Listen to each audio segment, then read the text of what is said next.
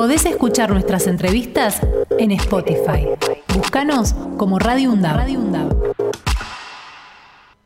Llegó a nuestra mesa de trabajo una carta abierta del biólogo Raúl Montenegro, eh, hermosa carta abierta, sería muy extensa como para leerla ahora, eh, pero hay, hay párrafos que a mí me, han emocionado profundamente. Por ejemplo, uno que dice, los funcionarios de gobierno de la ciudad de Buenos Aires eh, creyeron y siguen creyendo que aumentando el desamparo y la presión policial, los miembros de las comunidades indígenas volverán más rápidamente a sus aldeas. Están muy equivocados, la solidaridad de las organizaciones de la sociedad y la propia ciudadanía sensible están dando el amparo que las autoridades niegan. Están refiriéndose, por supuesto, a la CAMPE que se está haciendo con este malón por la paz, con el reclamo de los pueblos originarios que venimos tratando desde hace ya dos semanas. Acampe que lo llevan en la Plaza Lavalle, en pleno centro de la ciudad de Buenos Aires, frente a este, un símbolo como es el Palacio de Tribunales. Bien, eh, Raúl Montenegro es profesor titular plenario de Biología Evolutiva Humana de la Facultad de Psicología de la Universidad Nacional de Córdoba y lo tenemos en línea. Tuvimos la suerte de poder ubicarlo, así que te saludamos. Buen día, Raúl, ¿cómo te va?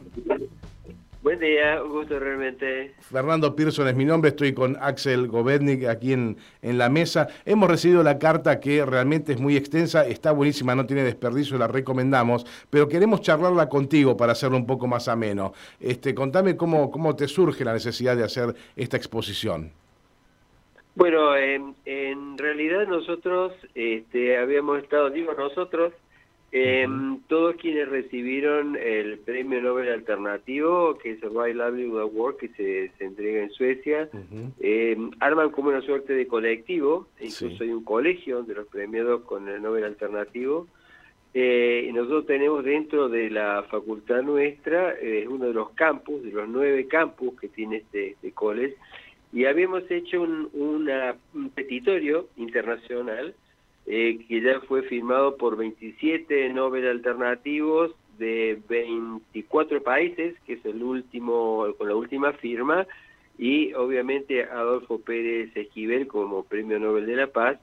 Eh, y este, este petitorio aprovechamos cuando la, el Malón por la Paz pasó por Córdoba, hicimos como un pequeño acto allí en la plaza, en la Plaza Colón, y les entregamos este petitorio, más allá que ya lo habíamos hecho llegar también a, distintas eh, autoridades, ¿no? Entonces es un poco la, la historia la historia detrás y cuando eh, recibiendo mensajes eh, justamente de, quienes participan en ese Malón de la Paz desde Plaza Lavalle y realmente me enojé mucho. Eh, me parecía increíble que eh, en, una de las ciudades más grandes del mundo, porque Buenos Aires, su área de influencia es una de las mayores, en donde está sentada también buena parte de la riqueza eh, de las personas en el país, las comunidades indígenas que han venido del norte, no solamente de Jujuy, sino de provincias vecinas a Jujuy, eh, recién les colocarán baños químicos a los cinco días y que este, el, quien está a cargo el gobierno de la, ciudad de Buenos Aires este, les prohibiera tener eh, carpas y gazebos justamente cuando estaba lloviendo. Y, es muy difícil no meterse en la piel eh, de quienes terminan siendo eh, el patio de atrás social de Argentina, ¿no? Y me sentí, me dio mucha, eh, mucha bronca que tuviera que pasar eso. yo creo que en, cualquier lugar donde hubiera gente sensible y apegada a la ley, lo primero que haría es proteger esta protesta, no desalentarla. Y por eso fue la, la carta abierta, ¿no? Fue el producto realmente de, de, un gran enojo, este, pero un, enojo, un enojo muy profundo, ¿no? Claro, claro.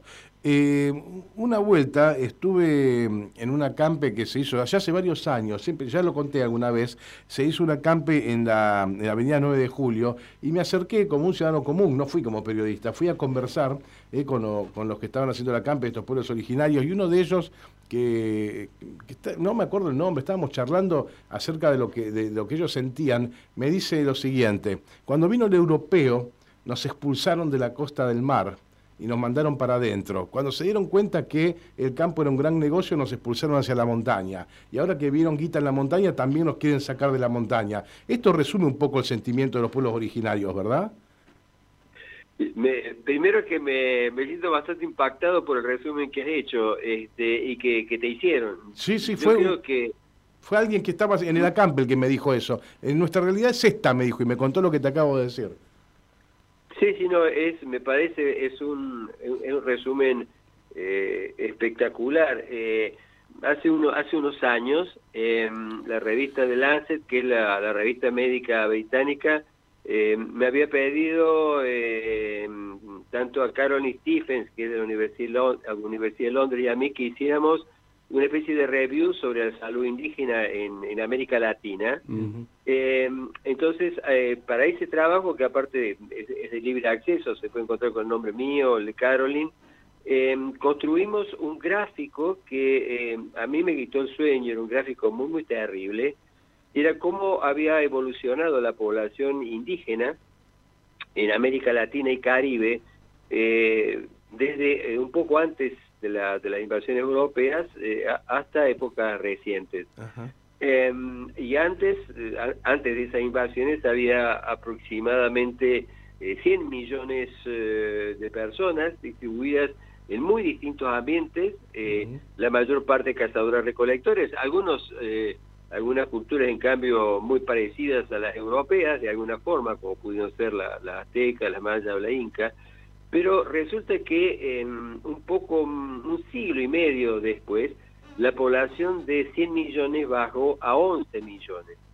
Eh, por enfermedades, que fue una de las principales causas, matanzas, y que comienza a recuperarse eh, en época reciente a 65, 70 millones, pero eh, habiendo perdido en el medio eh, la diversidad de pueblos, o sea, culturas que directamente desaparecieron, eh, entre la invasión y ahora. Mm. Y yo creo que eso es el número, lo mismo que vos me estabas describiendo este, en función de lo que te habían contado allí miembros de las comunidades, ¿no? Este, creo que Argentina es un país multiétnico, lo creo, es un país multiétnico y multicultural, pero está claro que esto no está claro para eh, quienes, eh, quienes gobiernan y que están mucho más cerca mm, de las empresas que van expulsando eh, que de las comunidades que quieren seguir viviendo en su territorio, ¿no?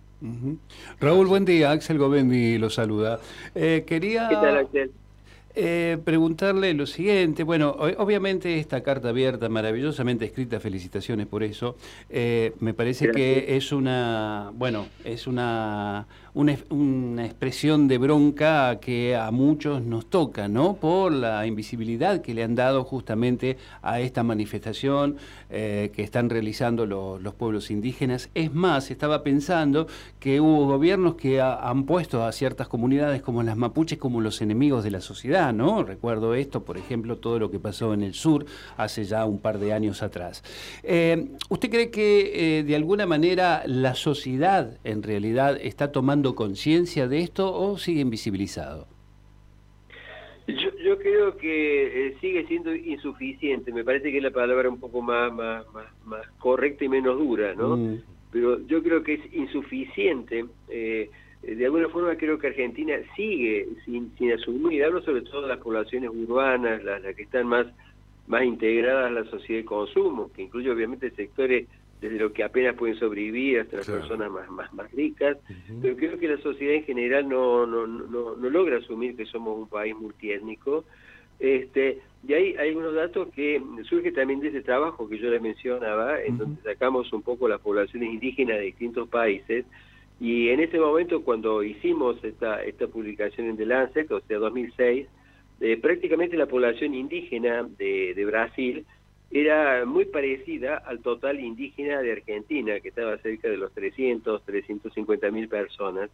Eh, y de pronto, eh, yo creo que eh, nadie discute en Brasil la, la, realidad indígena, pero me parece que en Argentina, ni remotamente, y teniendo la misma población, llega a, a, asumirse esto. Y también más grave que esto lo hemos marcado. Yo, trabajo con las comunidades de guaraníes desde el año 2003, 2004, este, que viven en misiones, y hemos logrado, afortunadamente, la devolución importante de tierras, este, tanto en eh, lo que es el Valle Cuñapirús, 6.000 hectáreas que retenía como terrateniente la Universidad Nacional de La Plata, como este, unas 4.000 hectáreas que eh, tenía la, empresa Mocona Forestal y que ahora son de la comunidad de guaraníes, decía que eh, algo que, nosotros eh, realmente venimos viendo es que en realidad es como si en el país las comunidades indígenas ocuparan un lugar marginal, o sea, eh, no, no, no, no, forman parte de, de, la realidad. eh, y me temo de que eso no solamente es una cuestión de gobiernos, eh, sino también es una cuestión de la propia sociedad. Y como yo ponía en esa, esa carta abierta, yo accedí a la, a la página del INAI, o sea, el Instituto eh, Nacional de Asuntos Indígenas, y yo creo que lo, lo más lógico era encontrar en esa página con titulares eh, esta, mm, esta concentración en Plaza Lavalle. Y resulta que me encuentro en una cantidad de muy lindas frases, este, ideas interesantes, pero no figuraba la, la noticia. En el INAI. Eh, lo que es más, yo me pregunto, eh, ¿estuvo el INAI en Plaza Lavalle? Eh, entonces, eso es una de las muchas raíces de esa carta, de ver de que no solamente eh, los gobiernos, sobre todo ciertos gobiernos, como el caso de Gerardo Morales en, Jujuy, están indudablemente mucho más cerca de las corporaciones que de las comunidades, sino que eh, las comunidades se han transformado en obstáculos para muchas de sus ideas. Eh, en el caso particular, todo lo que es la, la transición energética en Europa depende muchísimo eh, de litio para las baterías. Claro. Eh, entonces, esos intereses corporativos están obviamente mucho más em, eh, ensamblados dentro de una casa de gobierno como la de Jujuy que en las propias, que con las comunidades con las cuales el gobernador Morales este, vive, ¿no? Mm. y eso me parece realmente, realmente trágico como sociedad que uno no se dé cuenta que somos, insisto, multiétnicos y multiculturales, ¿no? Claro. Le recordamos a la gente que estamos hablando con eh, Raúl Montenegro, eh, que es profesor titular plenario de Biología Evolutiva Humana de la Facultad de la Psicología de una Universidad Nacional de Córdoba, que escribió junto a un grupo eh, de colaboradores este, una carta abierta que realmente nos conmovió mucho, de eso es lo que estamos hablando. Esta carta abierta hace alusión a el acampe que se está haciendo ahora y sus razones por parte de los pueblos originarios en la plaza de tribunales. Y mm, lo que me sorprende, Raúl, es que acá tenemos dos, dos, dos posiciones políticas. Una que es el, de ignorarla y la otra que es el directamente el de el de Morales o el de la derecha que es combatirlo directamente. Ahora, eh, a nadie se le ocurrió intentar sacar provecho político en época de elecciones de esto. ¿Será que no lo consideran como algo que le pueda aportar votos?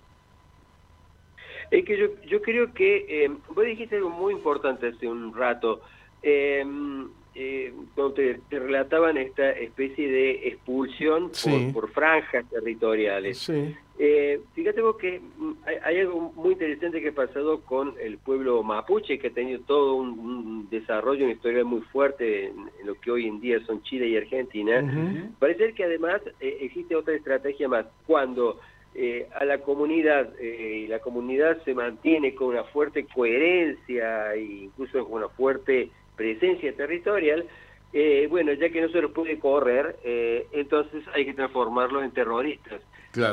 y me parece que esa es otra de las estrategias, o sea, ignorarlos, expulsarlos, Eh, y esta tercera alternativa, si no se quieren ir, entonces hay que eh, transformarlos en, enemigos del propio del propio país, ¿no? Y yo creo que eh, lo que está pasando es que en realidad en temas muy muy muy candentes como es la baja de biodiversidad, el propio cambio climático y todo lo que tiene que ver con los pueblos indígenas son como temas que si ustedes repasan las eh, pre-plataformas o las propuestas de los distintos candidatos de los distintos partidos, por lo menos los, los, más grandes, eh, son temas que directamente eh, no figuran, no forman parte. Y en el caso, mm, tal vez para mí más dramático, digo esto para que no, no se vea como una, una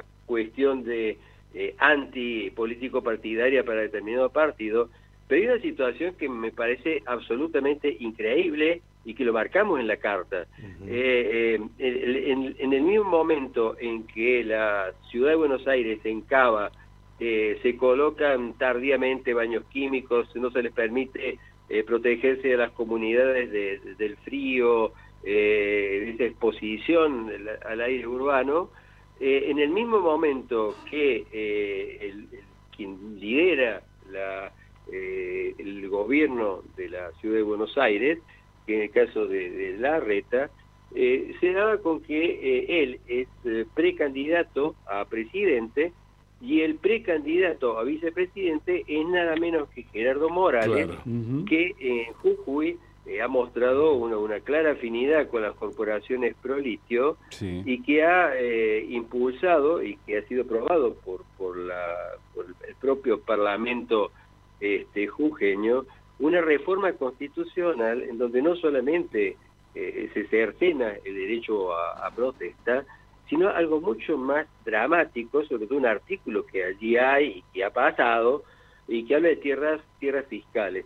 Como en Jujuy se hizo todo lo posible para que no se aplicara la 2666, que es la ley de demarcación indígena, tienen por lo tanto muchas tierras, eh, tierras públicas que no han sido transferidas, entonces, esa, esa constitución hecha entre gallo y medianoche abre la posibilidad para que este señor, que es candidato ni más ni menos que vicepresidente del país, pueda transferir eh, tierras donde viven comunidades indígenas eh, a actores sociales vinculados, por ejemplo, al litio. ¿no? Claro. Eh, tengo dos últimas preguntas, Raúl, para, para hacerte. Una, este, quiero saber cómo accede la gente que nos está escuchando a la carta completa, si quiere leerla. ¿Dónde la pueden ver?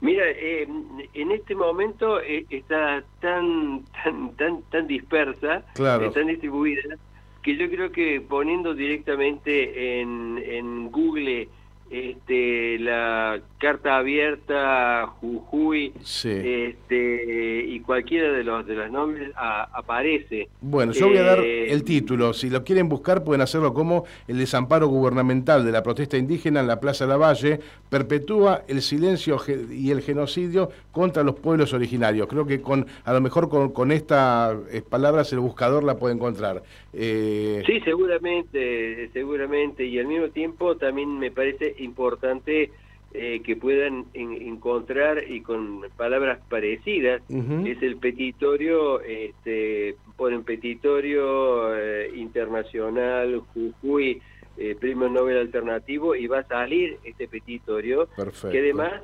em, pasó algo muy lindo en la facultad de la cual yo soy profesor y es que el consejo directivo de, psicología lunes pasado eh, directamente adhirió a este petitorio internacional ah, que dentro de los otros ocho puntos más importantes que les pide directamente la eh, que, quede sin efecto la, reforma constitucional de Jujuy, ¿no? Claro, claro. Y por último, contame brevemente qué es el, premio Nobel alternativo para lo que no estamos a tanto.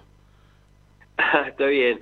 Em, bueno, hubo eh, una, una persona que tenía una gran colección de estampillas en, en Estocolmo, eh, y este personal le propuso al Comité Nobel, el, Comité Nobel... Al que todos conocemos.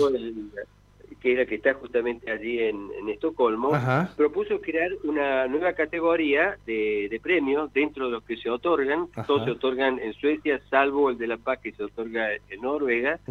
Eh, entonces eh, le dijeron que no, que estaba bien las categorías.